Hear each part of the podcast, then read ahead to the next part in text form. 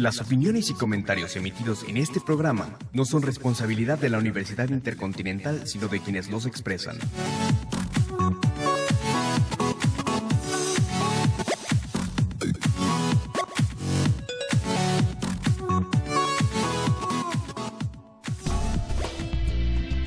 Bienvenidos a Educast, espacio radiofónico de reflexión de análisis sobre los diversos temas que tienen lugar en el ámbito de la educación y de la escuela en México. Este programa es producido por la licenciatura en Pedagogía.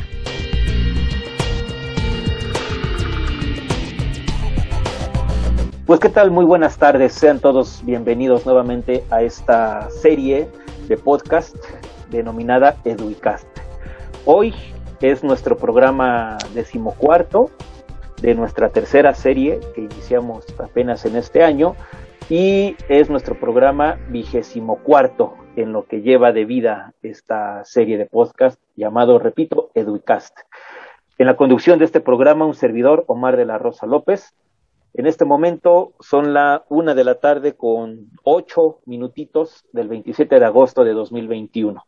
Y como bueno, en cada programa le agradecemos muchísimo a las autoridades de nuestra Universidad Intercontinental, en especial al maestro Carlos Hernández y a la maestra Milena Pavas por las facilidades para la realización de este, de este esfuerzo radiofónico en línea. No olviden seguirnos por nuestras redes sociales, arroba educast para Twitter y también arroba educast para Facebook. Hoy platicaremos nuevamente y muchísimas gracias por aceptar nuevamente, maestra Yola, sobre la temática de eh, orientación vocacional. Antes de comenzar en materia, un poco, muy breves credenciales de la maestra Yolanda eh, Alvarado. Licenciada en psicología, maestra y doctora en psicoanálisis, se ha dedicado a la docencia, a la orientación y a la psicoterapia psicoanalítica de adolescentes y adultos y actualmente, orgullosamente, una profesora WIC que imparte materias en psicología y pedagogía, ¿no? No, pues al contrario, muchísimas gracias este, por invitarme de nuevo y por hacer efectiva la, este, el acuerdo el, de la vez pasada. Eh, pues yo encantada, a mí me gusta mucho estar colaborando con la universidad, contigo, y este, y, y, bueno, que, que, que podamos este compartir información, compartir experiencias a través de este medio. Muchas gracias, Omar. Pues esta primera pregunta le comentaba es un tanto autobiográfica. Nos gustaría saber un poco más acerca de quién es Yolanda Alvarado Robledo. ¿Cómo ha sido sobre todo su trayectoria profesional y académica?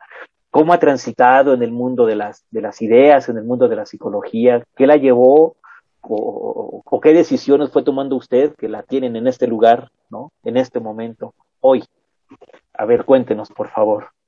Uy, yo soy como la película del mil usos. Creo que he transitado por, por eh, muy diferentes áreas a lo largo de, de mi carrera. Este, soy orgullosamente WIC de la licenciatura. Eh, yo estudié psicología eh, hace muchos años. Este, yo soy de la generación que salió en 1992. Entonces ya tiene un, un, ratito egresada de la licenciatura. Yo me fui a hacer este a la Asociación Psicoanalítica Mexicana una maestría en psicoterapia psicoanalítica. Todavía muy joven, recién titulada este, de la licenciatura. Creo que yo era la más chiquita de mi generación. Tendría unos unos 24, 20, sí, unos 24 años. Más sí, joven para empezar posgrado.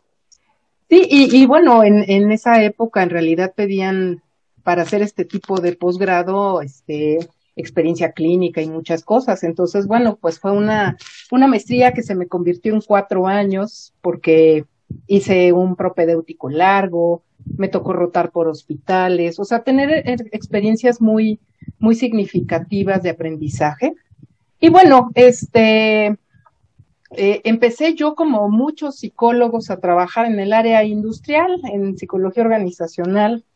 Eh, yo digo como muchos, muchos, este, me tocó, me tocó una, es una muy buena oportunidad y una linda área, que tal vez si yo no me dedicara a lo que me dedico actualmente, tal vez me hubiera quedado trabajando ahí. Sí, pero creo que la vida me empujaba mucho siempre a la, a la cuestión docente y de, educación y de programas, porque si bien empecé haciendo reclutamiento y selección de personal, este, en donde la formación muy clínica de esas épocas de la universidad, de la, de la WIC, este, nos, nos permitía, digo, les permite a los alumnos actualmente también, pero en aquella época había un énfasis de un, o sea, como de un 80% de, de clínica, ¿no? En, en los programas. Entonces, bueno, eh, me permitía hacer mucho uso de pruebas psicométricas, de pruebas proyectivas, de entrevistas clínicas. Yo trabajé en los centros de integración juvenil en aquella época. Ah, qué, qué, experiencia. Pero, seleccionando personal para los centros. Ah. Entonces yo tenía que contratar psiquiatras, psicólogos, sociólogos, este, trabajadores sociales, pedagogos, o sea, ese era mi, mi día a día, ¿no? Entonces ahí eh, trabajé ahí unos tres años más o menos. Después este, me fui a, me invitaron a trabajar a la Comisión Nacional de Libros de Texto Gratuitos, la Conalitec. La Conalitec, exacto. Y eh, era muy, era muy interesante mi, mi estancia ahí porque no había ni un solo psicólogo, ni pedagogos. De hecho, el área de recursos humanos era puramente administrativa y había una persona, abogada, que, este, que tenía a su cargo eso que le llamaban capacitación. Ajá. Pero que la realidad no había nadie del área eh, psicológica, ni pedagógica, ni educativa, que en realidad estuviera haciendo ese tipo de trabajo, ¿no? Entonces, bueno, yo muy joven todavía, este, empecé a trabajar ahí como, como si fuera yo un extraterrestre, porque era la psicóloga, la única. La psica, sí. Eh, y, y estuve en el área de capacitación y desarrollo. Me empecé a hacer cargo de eso y a la vuelta de un año y medio más o menos, este, fui jefe de departamento del área de capacitación. Entonces, ah, me tocaba hacer, digo, tanto la parte logística como la parte administrativa, porque cuando había capacitaciones especiales para algunas áreas de, en aquella época una fábrica totalmente de libros, ¿no? No había cosas digitales, era realmente una, una gran imprenta, ¿no? Entonces había que eh, facilitar capacitación muy específica para las áreas, diferentes áreas de la imprenta, ¿no? No solo para áreas administrativas. Entonces, bueno, lo mismo tenía que mandar solicitar contratos para traer eh, instructores externos, que lo mismo tenía yo que hacer detección de necesidades de capacitación, este, hacer como los programas, enviarlos a la SEP, porque bueno, de alguna manera estábamos, este, ¿cómo se llama? Asociados a la Secretaría de, ah, Educación Pública, ¿no? Eh, mandar los programas, cumplirlos, reportarlos, ¿no? Toda, toda la parte pero, pero, pero, entonces, ¿cómo fue su tránsito a la docencia? Oiga, si sus si su experiencias primeras fueron en estos, en estos ámbitos de lo administrativo, la reclutación, o bueno, reclutamiento. Bueno, fíjate que eh, cuando estaba yo haciendo capacitación, empecé a trabajar mucho en los programas, en los programas de los cursos que se tenían que impartir porque yo los tenía que revisar y ver que cumplieran ciertas características. Y por ahí tuve la oportunidad de que me mandaran a Linea para que fuera yo instructor de Linea, porque había una parte de la población en, de operativos, eh, obreros en la fábrica, que muchos de ellos no estaban escolarizados. Entonces ya eran adultos. Y tuve la ah. oportunidad de alfabetizar a un compañero que era mixteco. Entonces, este no sabía leer ni escribir en español. En español, claro. Hablaba poco español. Hay cosas que, bueno, yo no sabía, claro, que en mixteco había, hay palabras, digo letras, perdón, que no se pronuncian. Entonces, bueno, me di a la tarea de, como era un mensajero, me di a la tarea de que aprendiera a leer poquito, ¿no? Porque era un señor arriba de cincuenta y tantos años, ¿no? Que ya, digamos, las capacidades, las habilidades de aprendizaje. Ya no son las mismas, claro, ya no son las mismas. No, porque está formado ya de una manera. Ya, sí, ya, ajá. Ya tiene una estructura, ya tiene una estructura lingüística muy definida, ya. Exacto. Entonces, bueno, ahí, ahí tuve como muchas oportunidades de estar pegada a las cosas de aprendizaje y de, eh, y que bueno, hoy diría yo, mucho, mucho educativo, ¿no? Este, Y bueno, pasó el tiempo, la fábrica tuvo muchos cambios, se fue la planta a Querétaro, hubo muchos cambios administrativos, eh, yo ya no pude continuar y me ofrecieron este, trabajar en el TEC de Monterrey, Campus Ciudad de México. Nada más en el TEC. Eh, nada pues ahora sí, humildemente metí mi currículum y me llamaron. humildemente. Sí, pero pues tan jovencita, con posgrado, con experiencia, nada más ni nada menos que en el CONALITE. Pues imagínese con qué, con qué carta llegó a, a TEC. Sí, y, bueno, yo en realidad mi posgrado era en psicoterapia psicoanalítica, ¿no? Entonces yo tenía como cargando una parte de educación y la otra parte clínica y una parte de psicología industrial, ¿no? Y bueno, me, me, ofrecieron este trabajo en un área de orientación educativa. Entonces yo este, era facilitadora de talleres eh, para adolescentes, para chicos de la prepa, este, para algunos universitarios, tenía a mi cargo algunos que les llamaban grupos de crecimiento, que era una función básicamente de tutoría para chicos que estaban condicionados eh, en, la, en la universidad, ¿no? Que estaban teniendo un rendimiento pobre y que estaban a dos segundos de ser ya dados de baja. Exacto, entonces entraban a unos programas que les llamaban PA, programa de ayuda académica que solo llevaban tres materias curriculares y otras tres no curriculares, que eran grupos de crecimiento, que eran estrategias de estudio y que era deportes, ¿no? Pero de una manera como muy, muy enfática para desarrollar otras áreas, ¿no? Otras habilidades. Y bueno, en esos grupos de crecimiento uno se da cuenta que empieza a hacer funciones de tutoría y de orientación, ¿no?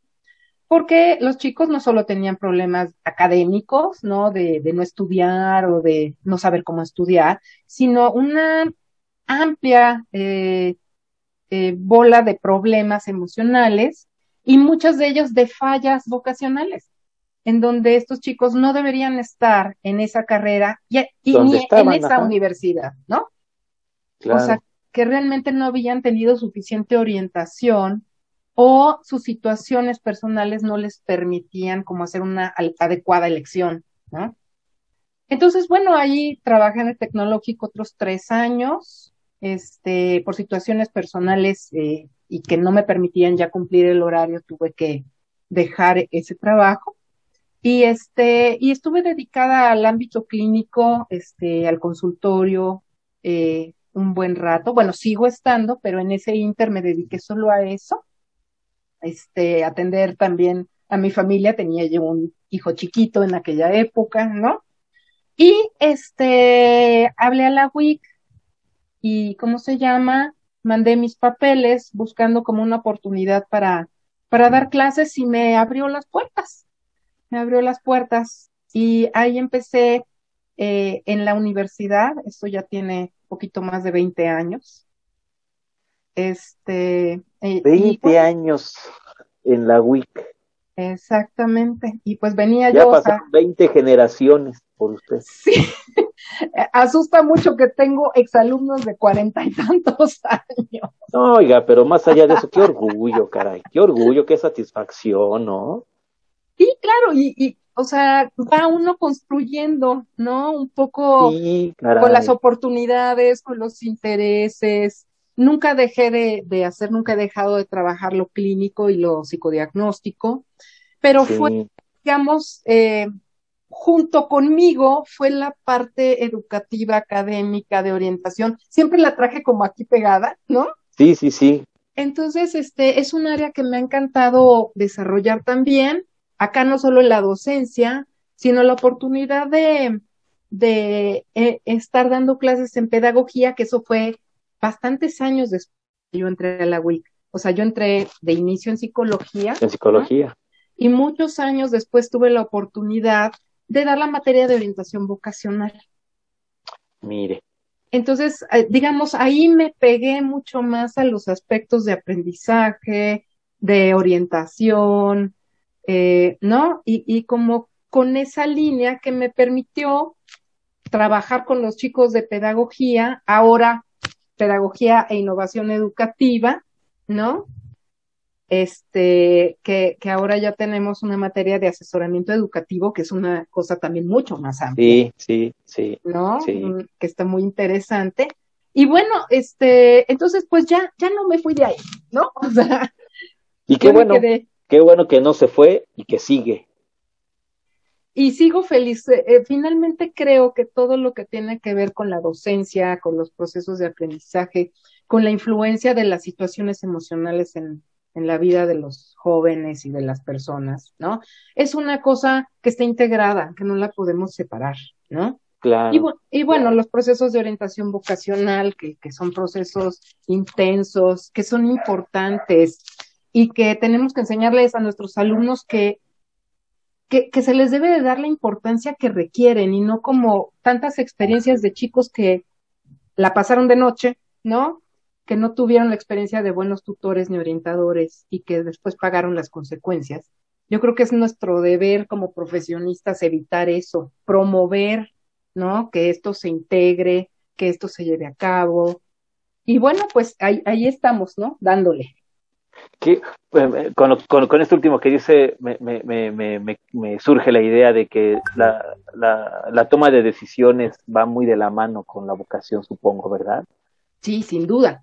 Pero, fíjate, ha sido malentendida. Ahorita te platico más, pero la toma de decisiones eh, resulta que no tiene que ser de los orientadores, que eso ahorita lo vamos a platicar. Exacto, y ya con esto nos empezamos a caminar. Vamos a nuestro primer corte musical, maestra. A ver, usted presente la canción que eligió para, para este primer bloque. Cuéntenos, ¿por qué esa canción y cuál es la canción que vamos a escuchar a continuación? Se llama Best Day of My Life, la canta American Authors.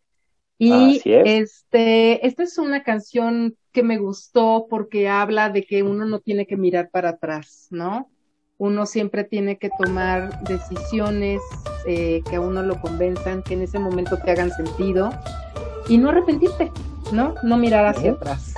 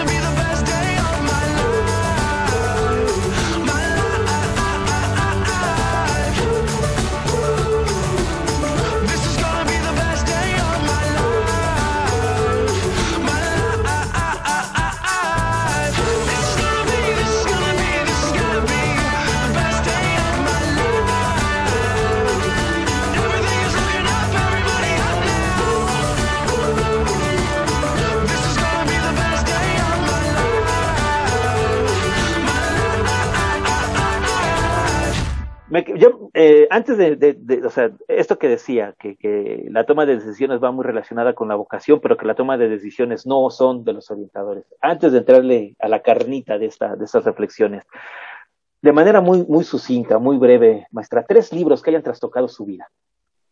Mira, yo creo que hay muchos libros como desde mi formación psicoanalítica que que son como, ya sabes, esos que, que siempre están ahí, aunque sean viejitos. Señora, sí, sí, sí, sí, sí. ¿No? O sea, yo soy eh, muy lectora de, de, lo teórico, ¿no? En, en, lo psicoanalítico, sobre todo porque mi formación eh, fue de esta línea que, que se le llama relaciones objetales, relaciones de objeto, ¿no? Y que desde que yo fui al, al posgrado fue como una corriente que me atrapó mucho.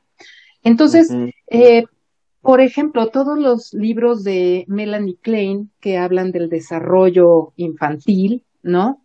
Eh, me parecen que son libros que, he tenido siempre conmigo. Eh, autores que, he leído y que me hacen sentido desde que yo iba a la universidad son los libros de Otto Kember, Trastornos Graves de la Personalidad.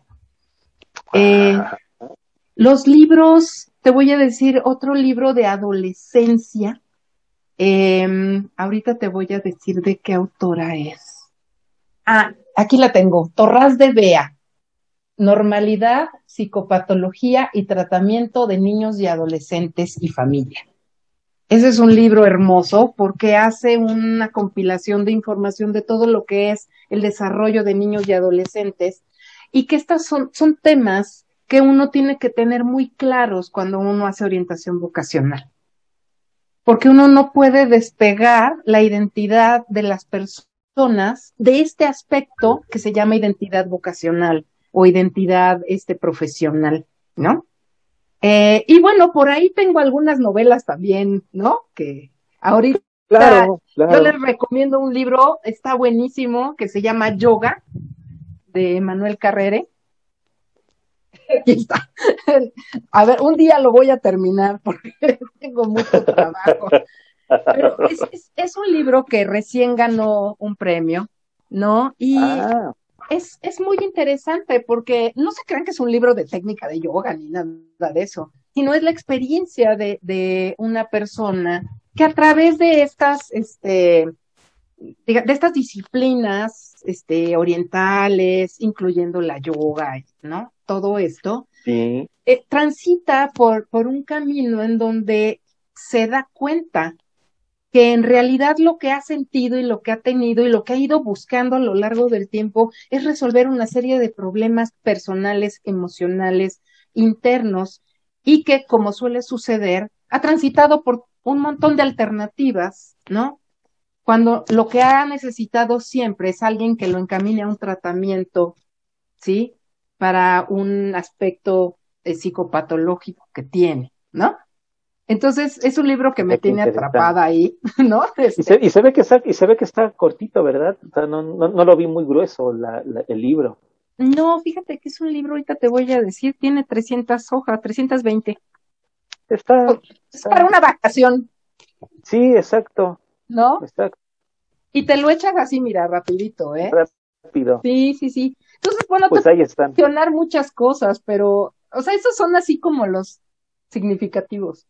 Sí, sí, sí. Pues ahí están los estudiantes o las personas interesadas en el ramo, en el tema, podrían empezar. Nos dijo dos autores y un libro. ¿Nos puede repetir los autores? Porque sí, yo les soy sincero, estos autores sí no los conozco. A ninguno de los tres. Yo también me llevo una tarea, rastrearlos y empezar a conocer. Bueno, los, los amantes del, psicoanálisis, este, les recomiendo que, lean a Melanie Klein, que la lean. Melanie Klein. No, este, son lecturas, la lectura de Melanie Klein es pesada, es un poco densa, ¿no? Entonces sí tienen que tener ya como como antecedentes de la teoría Cierto recorrido, ¿no? En la disciplina. Exacto.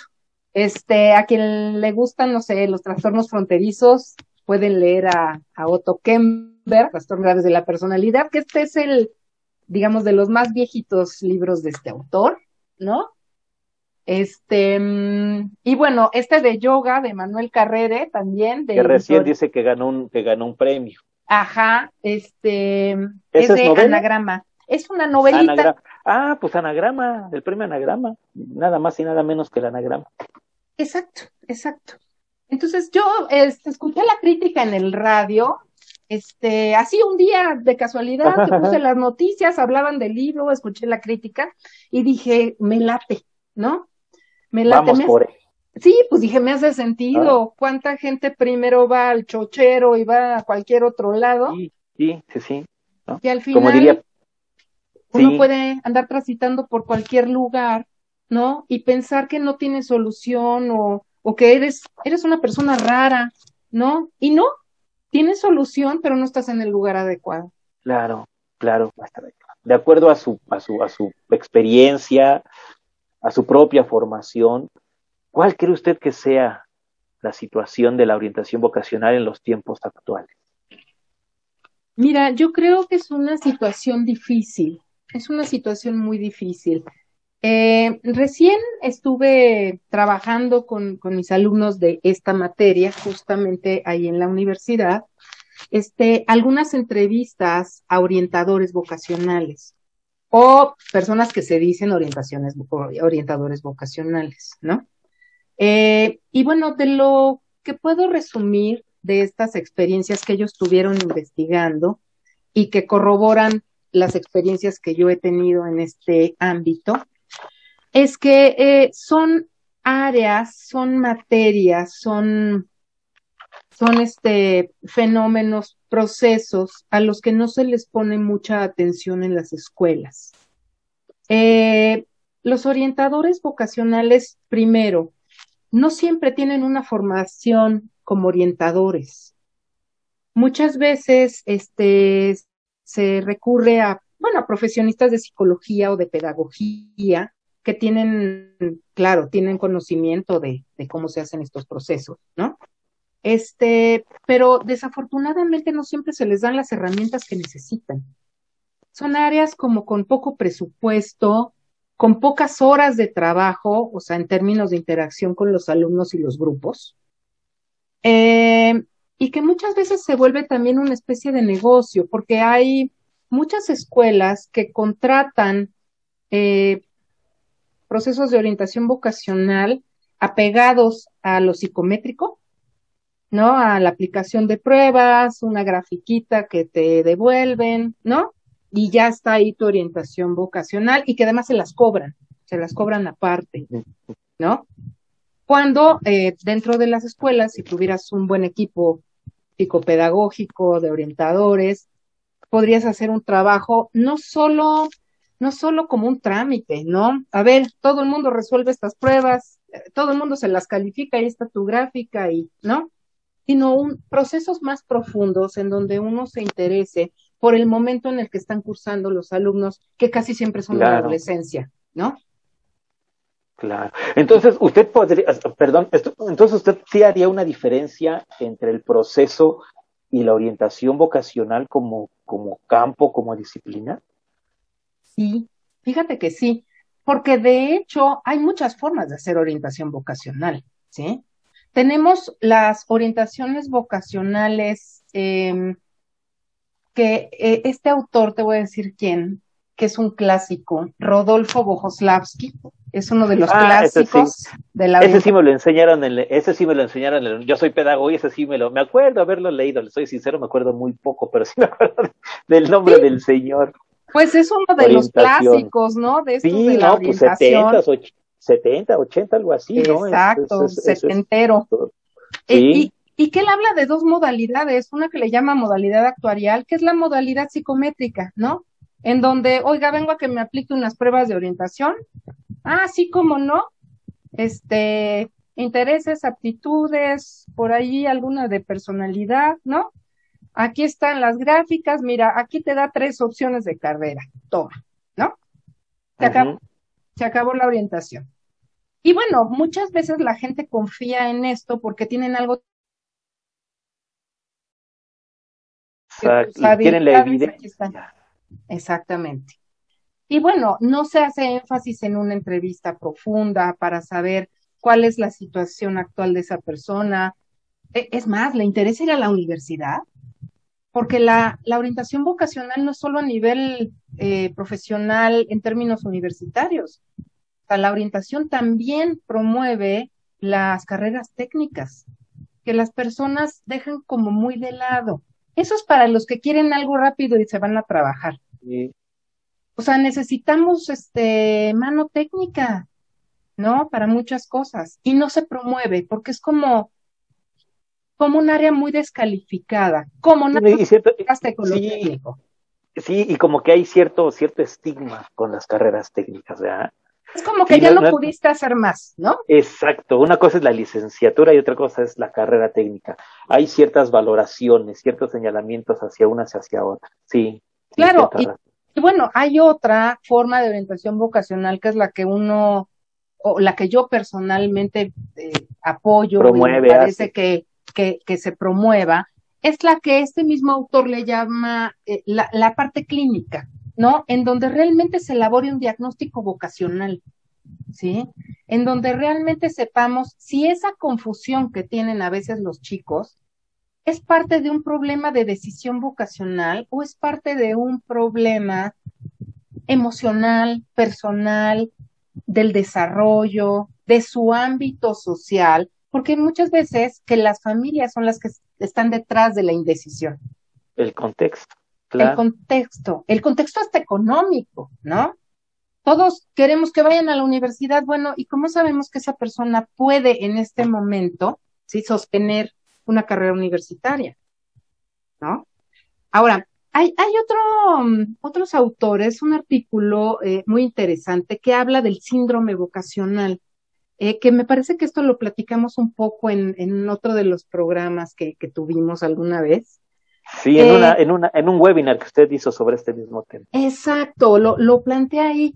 Ese síndrome vocacional implicaría como estas características o estos em, aspectos que tienen algunos jóvenes en donde nada les gusta, nada les, nada les complace, todo les aburre. nada les queda. Exacto, nada les queda, nada, todo les aburre, nada les atrae, no se sienten motivados por nada, pero se le llama síndrome porque esto empieza a ser como, como una cadena de síntomas que ya no tienen que ver necesariamente con la vocación, sino que tienen que ver con, con una especie de vacío que existe en muchos adolescentes, ¿no? En donde son vacíos más a nivel emocional, en donde no importa cuántas opciones te pongan enfrente, ¿sí? No te sientes atraído ni motivado ni identificado con el que hacer. Ahora, esto tiene por detrás muchos temores, ¿sí? Hay muchos chicos que desarrollan muchos temores que, que tienen que ver con la siguiente canción, en donde sienten que van a quedar atrapados en una etapa en donde van a perder parte de su vida, ya no van a ver a sus amigos, ya no van a, a poder ir de antro, ya no van a tener tiempo para nada, van a vivir esclavizados por una carrera, ¿no? Entonces están como asustados por responsabilizarse, por aprender a vivir una nueva etapa y también renunciar a otras cosas, ¿no? Porque bueno, sin duda una decisión vocacional te invita a comprometerte con un quehacer, no olvidarte de tu vida, obviamente, ¿no? Claro. Pero a comprometerte con algo y a veces a renunciar a algunas cosas y a la toma de decisiones de la que hablábamos hace un ratito. Exactamente. que, que, no hablábamos, pues, porque se mencionó, ¿no? La toma de decisión. Y usted decía, la toma de decisiones es no del orientador, sino de los eh, jóvenes. No, porque el, el, orientador es un acompañante, ¿no? Es, eh, eh, bueno, más adelante si hablamos de las funciones de un orientador, ahí lo podemos sí. ampliar, pero en realidad el, el, el orientador vocacional es alguien que acompaña, que acompaña el proceso, que ayuda a clarificar cosas, ¿no? Que tiene una forma eh, como de guía, ¿sí? Pero no es el que te va a decir lo que tienes que hacer, ¿no? Porque en, en esta modalidad de la que hablaba Bojoslavsky, de la, ¿cómo se llama? Actua la actuaria, dijo. Actuarial. actuarial. Ajá, que es como la psicométrica, ¿no? Ahí sí, pues bueno, mi función termina cuando yo te doy la gráfica y te digo aquí están las opciones, pues chécate en qué universidades se imparte esto. Esto pues ya, ¿no? Escógela, ¿no? Ajá. Y ya.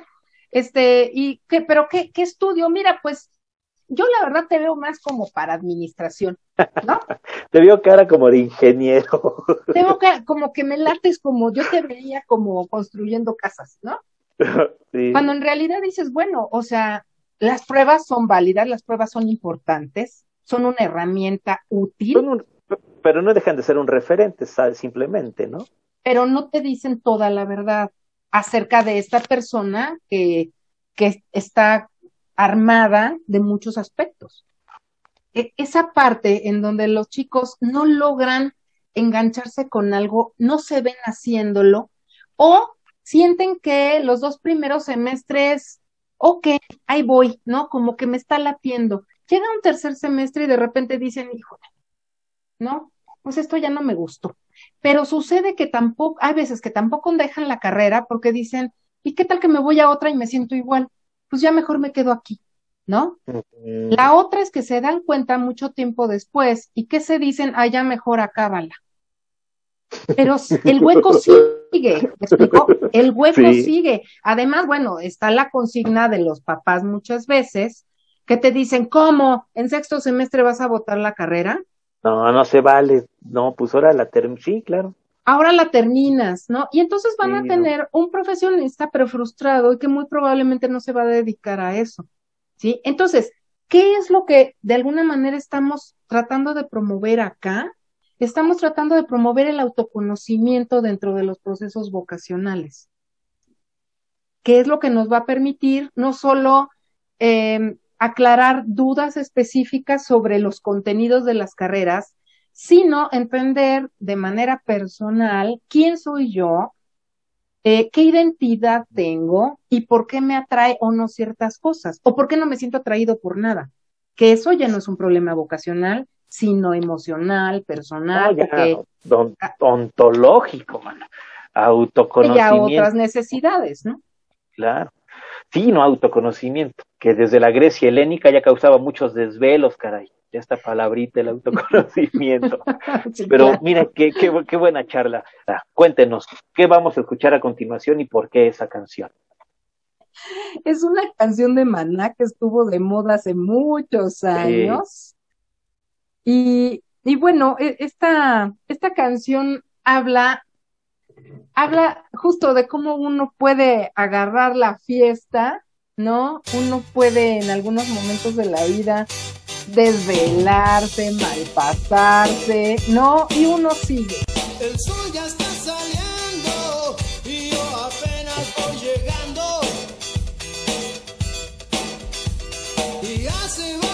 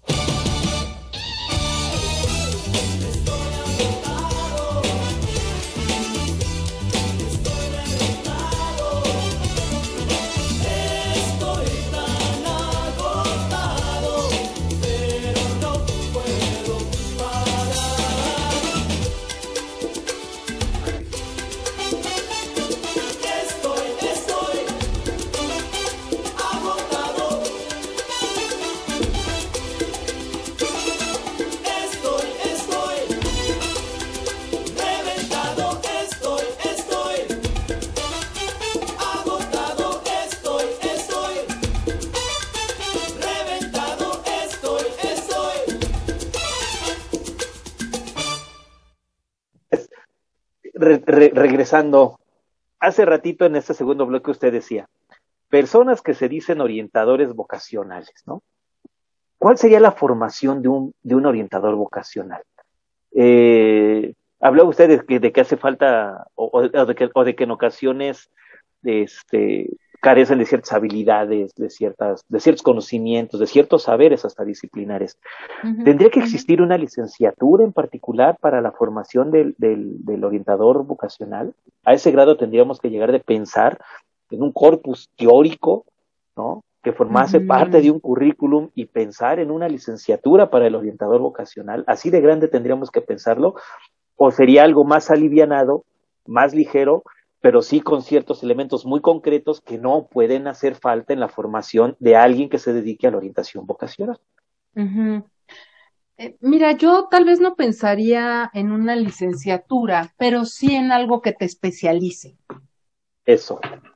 ¿sí? Porque, mira, de hecho, eh, yo eh, comentaba muy al inicio cómo el asesoramiento educativo, por ejemplo, ahora es, eh, digamos, un ámbito de trabajo mucho más amplio y que ya está incluyendo la orientación vocacional.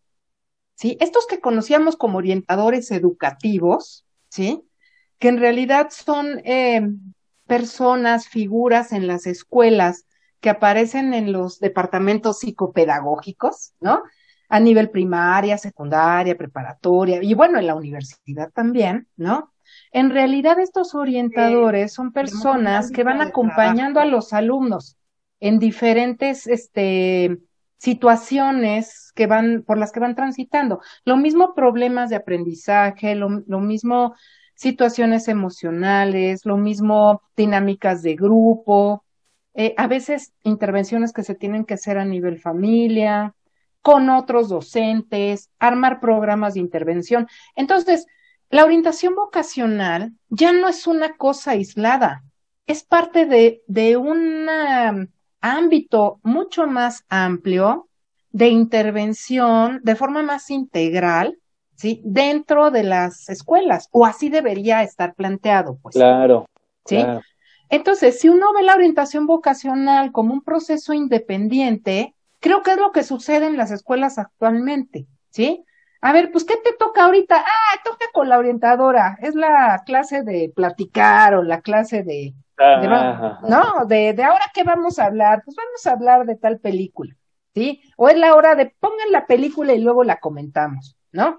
Eh, y, y no, o sea, ese no es el tema. La cosa es que la orientación vocacional, viéndolo como algo eh, separado del resto de la formación integral, no, no tiene ningún sentido, ¿no? Tiene que ser algo que, que vaya junto con la formación integral, porque es una materia, eh, como materia, por ejemplo, en la preparatoria, que tiene que ver desde las habilidades de estudio, desde el reconocimiento de intereses y aptitudes, desde una evaluación de mi persona a nivel autoconocimiento, personalidad, ambiente. No, claro, claro, tiene que ver con na- nada más y nada menos que con esta palabrita, pues con la vocación. Exactamente, Va- con va- eso, que de acuerdo Ya, a, lo que hoy voy a elegir, perdón.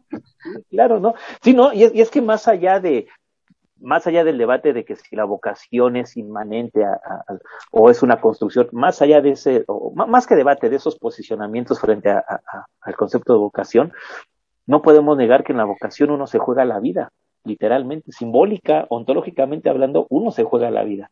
Están sus expectativas de mundo, de persona, de sujeto, de, de, de- de no sé cuántas otras cosas más, ¿no? Y como que tomar a la ligera eso, no solo se me hace peligroso, sino hasta irresponsable, man. Claro, por supuesto. O sea, como orientador, tú tienes eh, una responsabilidad en términos del acompañamiento. Claro, no eres responsable de, de una mala elección si tú hiciste tu trabajo, ¿sí? Pero Claro. también hay que, yo creo que falta mucho eh, motivar a los chicos a que se involucren en estos, en estos temas. ¿Me explicó? Hay chicos que han venido a lo largo de su historia diciendo, yo ya sé qué voy a hacer. Eh, o sea, en mi familia, como son todos abogados, yo también voy a ser abogado, al fin que pues aquí ya tengo, digamos, un, un referente, familiar, es más, ya hay un despacho de abogados, ya ni siquiera tengo que buscar chamba, ¿no? Exacto, ¿no? Ya está. Entonces ya lo tengo suelto. Y nunca se va a preguntar si eso era lo que realmente quería. O eso es a- a- al espacio, al ámbito en donde fue de alguna manera empujado sin que él se diera Ajá, cuenta, ajá, ajá. ¿no? Ahora, no estoy diciendo que está mal que uno se identifique con un quehacer familiar, ¿no? O sea, no está mal. Este, si eso realmente te atrae y si es parte de tu persona y te sientes con estas competencias, ¿no? Eh, desarrolladas o en pro de desarrollarse, sí, porque esa es otra. Muchas veces eh, los chicos dicen, no, pero yo no soy bueno para eso. Bueno, ¿y estás preocupado en, de- en desarrollar esa competencia? Hay cosas que uno entra a la carrera y uno dice, híjole, es que yo no soy bueno para esto. Bueno, pero tienes que desarrollar esa competencia, porque es inherente Claro. a eso que te gusta. ¿Sí? No sé, los que de repente teníamos sí, sí. conflicto con los números, ¿no? ¿Qué dijiste? ¿En psicología ya te escapaste? Claro que no. No, nada. Nada, ahí está estadística, ahí está investigación, ahí está, ¿no? Ahí están las Claro. fórmulas, ahí hay, como parte de tu formación integral, tienes que desarrollar esa competencia. Es como ahora se arman los programas de estudio, ¿no? En, en muchos lugares, en, en base a competencias, ¿sí? Desarrollarse Claro. las competencias, eh, dependiendo de la materia, del semestre, taca, taca, ¿no? Entonces, dime. No, no, no, siga, siga. Es que, es que, escuchando, yo, me, vino esta pregunta. En este momento, eh, Yolanda Alvarado Robledo, ¿está viviendo su vocación? ¿Está ejerciendo su vocación? Sí, definitivamente. O sea, yo en este momento no me vería haciendo otra cosa, honestamente. Sí, claro que yo tuve eh, fantasías, ilusiones, inquietudes sobre otras carreras. Por supuesto que sí. También tuve indecisiones vocacionales, claro que sí, ¿no?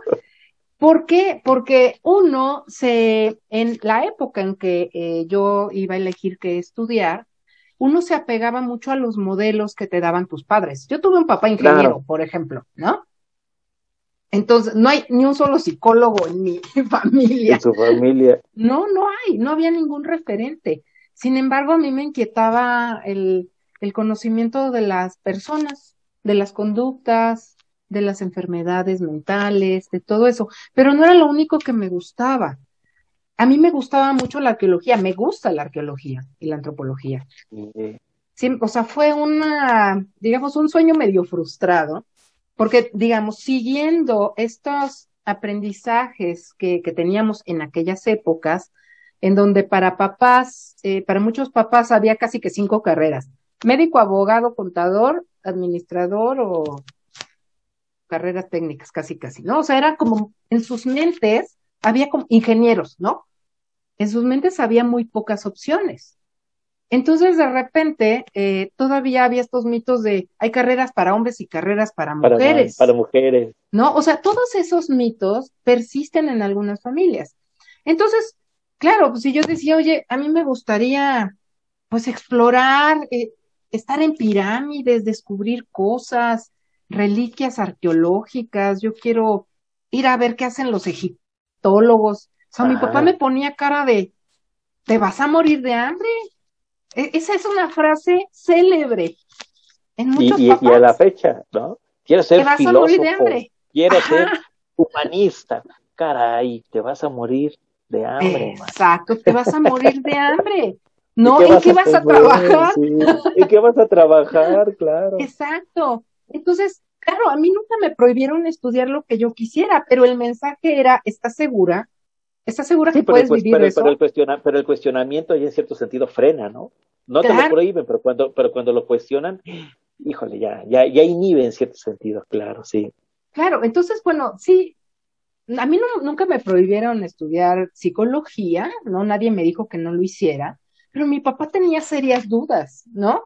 Mi madre, este, es una, es una mujer de, de su época que estudió una carrera técnica, ¿no? Que era lo que estudiaban las señoritas, ¿no? Carreras técnicas, secretariado bilingüe, contador privado, este, educadora, ¿no?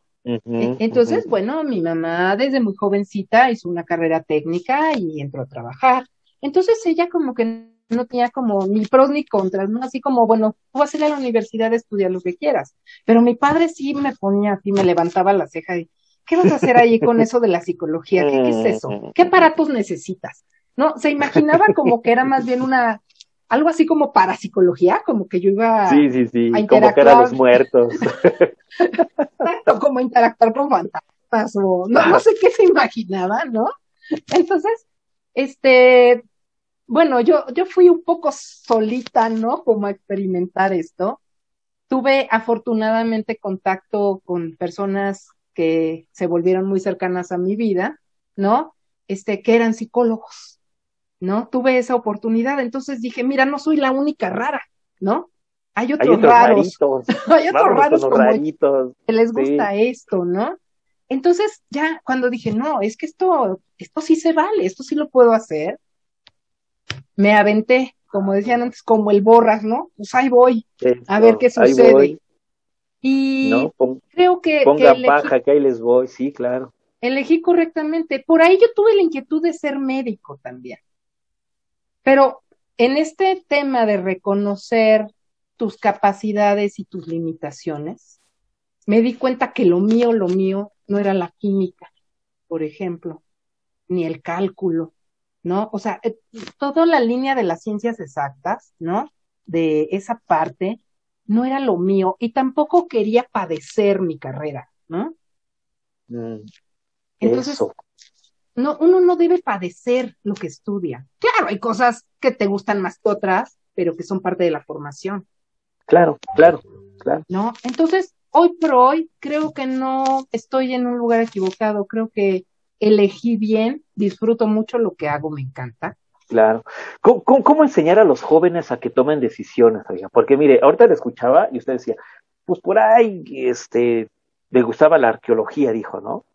La arqueología y yo pues, me puse a pensar, pues bueno, para, para decidir lo que uno quiere estudiar, seguir, digamos, la, la vocación, tiene que tomar decisiones y en la toma de, y en la toma de decisiones, pues va abandonando expectativas, va abandonando sueños, tiene que decidir, por mucho que me guste esto, pero es decir, no puedo todo lo que deseo tener en las manos, no todo se puede tener en las manos, ¿no? Entonces, ¿cómo hacer, o sea, cómo, cómo enseñar, es posible enseñarle a los jóvenes a que tomen decisiones y que a pesar de los lutos que se puedan ir viviendo por la toma de decisiones, a pesar de esos lutos, se sientan satisfechos con lo que eligieron, con lo que decidieron y con lo que ejerzan? Yo creo que sí, totalmente, pero yo creo que esto es un aprendizaje que tiene que hacerse desde antes.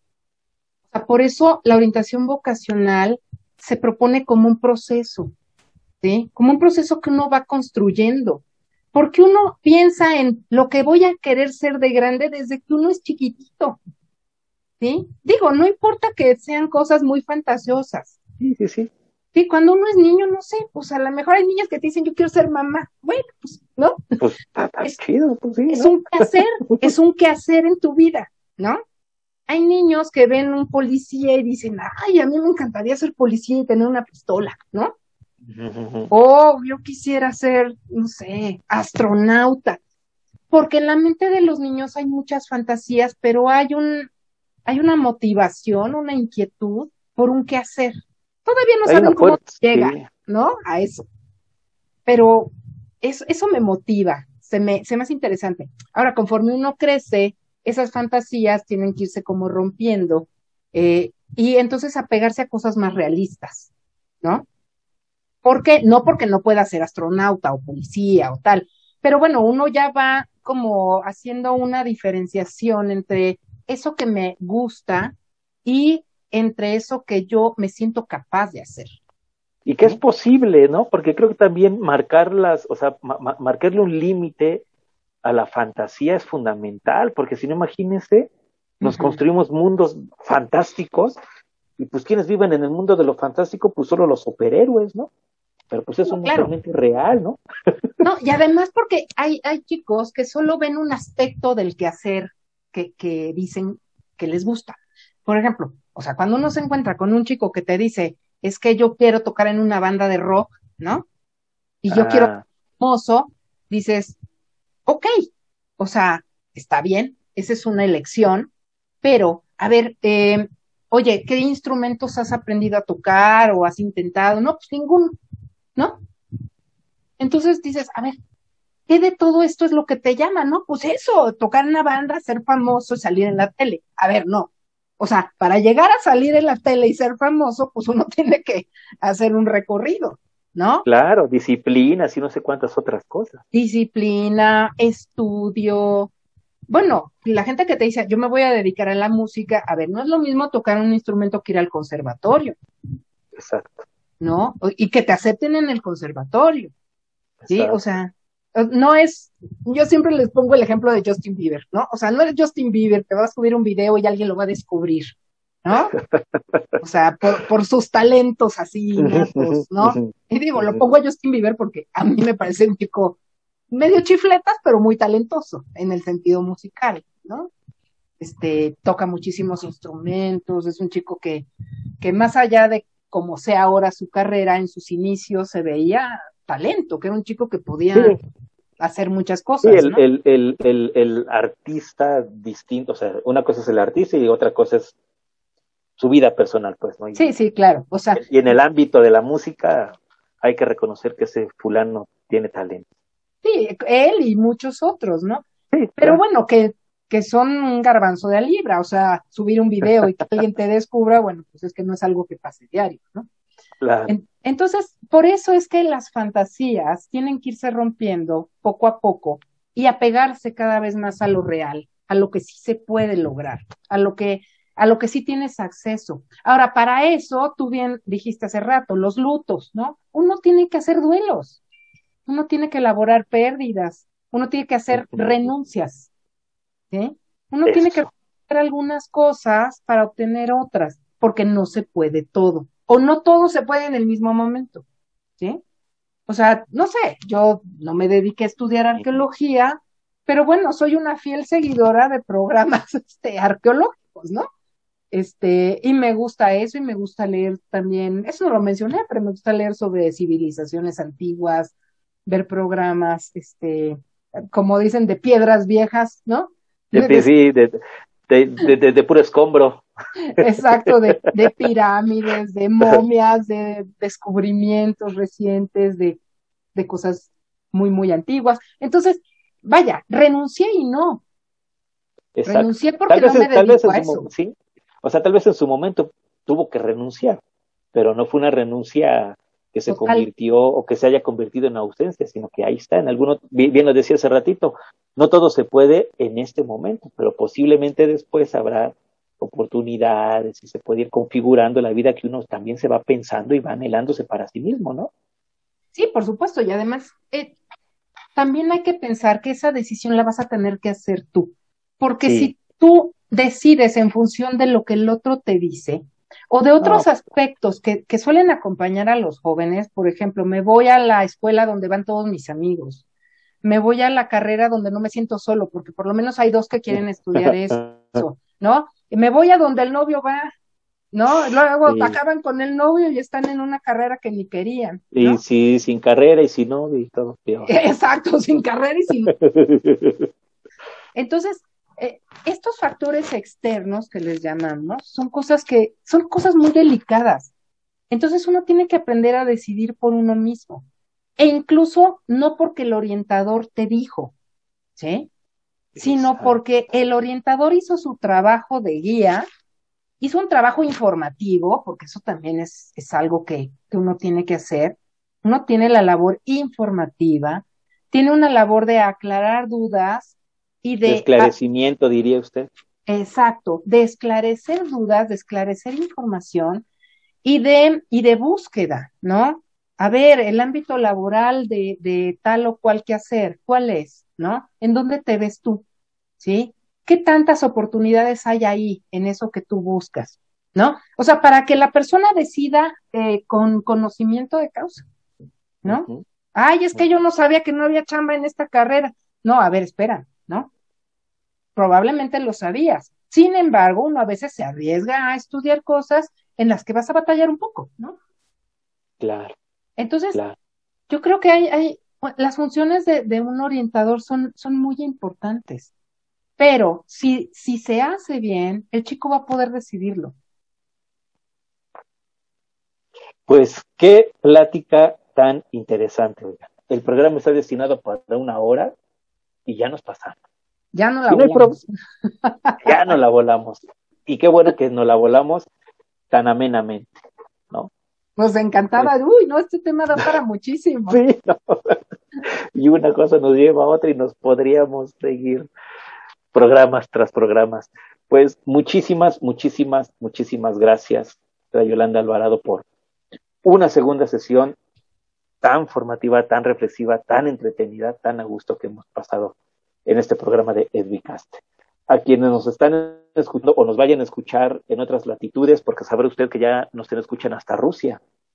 Ya tenemos ahí- qué nos han interesante. escuchado en, sí, nos han escuchado en Rusia, en España, por supuesto en México, Canadá, este, Estados Unidos y algunos países, Costa Rica me parece, y algunos países de, ya hay ciertos, gente que está siguiéndonos en otras latitudes, pues en su momento cuando escuchen este programa, un abrazo hasta donde se encuentren. Muchas, muchas gracias. Y nuevamente, pues usted muchísimas gracias No, por pues, este tiempo, por estas palabras, por- gracias por, a este ti. momento tan grato. Una plática súper rica, súper amena. Y mira, yo quiero, ahora sí que quiero dejar el comercial. En la WIC tenemos muchas opciones sobre este docencia y educación a nivel maestría, este, en innovación educativa. O sea, tenemos muchas cosas muy interesantes que apoyan mucho estos procesos de orientación educativa, de orientación vocacional, de todo lo que tiene que ver con la, no solo con la docencia, ¿no? Sino todos los procesos de, de enseñanza. De formación humana, pues, ¿no? de formación humana. Entonces, digo, me echo el comercial, pero ah, hace rato que preguntabas de esto tendría que ser una licenciatura, pues tal vez no una licenciatura, pero sí una especialización. Y sí las hay.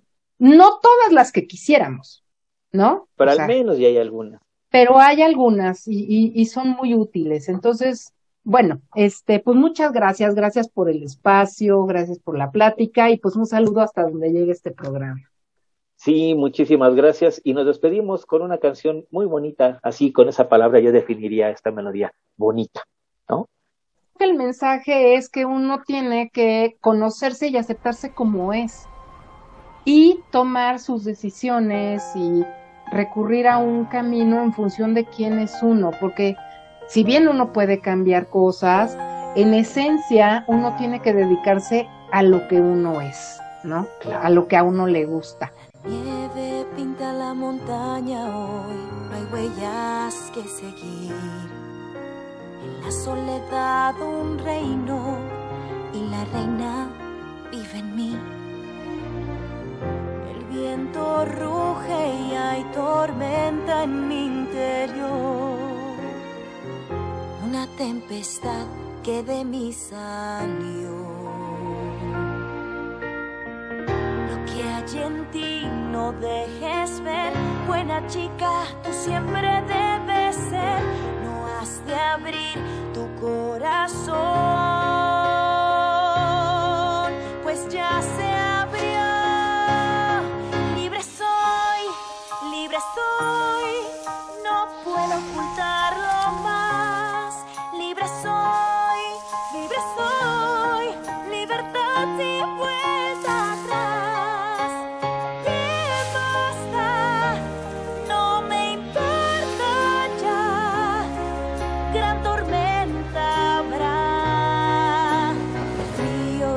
también de mí.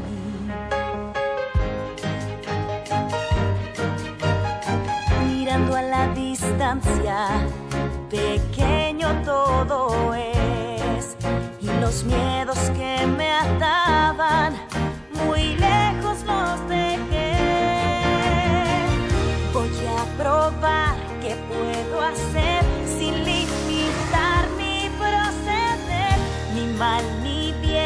obedecer.